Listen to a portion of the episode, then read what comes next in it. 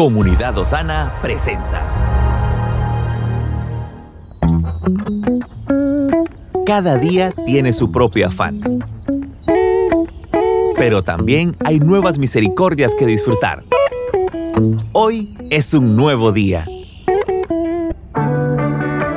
Buenos días, qué gusto poder encontrarnos una vez más. Damos gracias a Dios por su inmensa bondad y su misericordia, porque nos permite estar en este día, iniciar una nueva semana y juntos reflexionar en lo siguiente, el comportamiento correcto ante el pecado. El comportamiento correcto ante el pecado.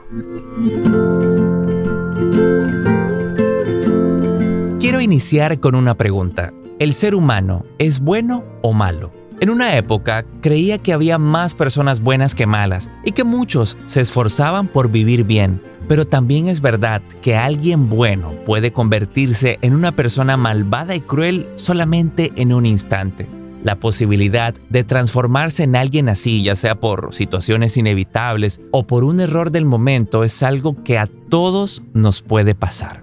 Por eso muchas veces usamos la lógica para justificar el mal y decimos cosas como que si no fuera por el alcohol, el hombre que golpea diariamente a su esposa podría vivir sin la ley y que el adicto a las apuestas que dejó a su familia en la ruina es en realidad una buena persona.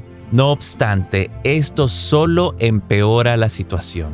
Un psiquiatra muy famoso explicó en su libro sobre aquellas personas que tienen maldad e hipocresía inimaginable y analiza la enfermedad psicológica que se convierte en un estado de maldad como el resultado de estar atrapados en un alma falsa. El problema de la tendencia a racionalizar el pecado es que dejamos de considerarlo grave y al llegar a este punto, la conciencia se derrumba por completo y pecamos habitualmente. La Biblia le llama esto tener la conciencia cauterizada. El pecado es aquello que usted y yo debemos evitar a toda costa, y la existencia de este y la horrible consecuencia que traerá no deben ser tomados a la ligera. Debemos caminar cada día en el temor reverente de Dios, haciéndonos preguntas importantes a nosotros mismos. ¿Cómo reaccioné hoy?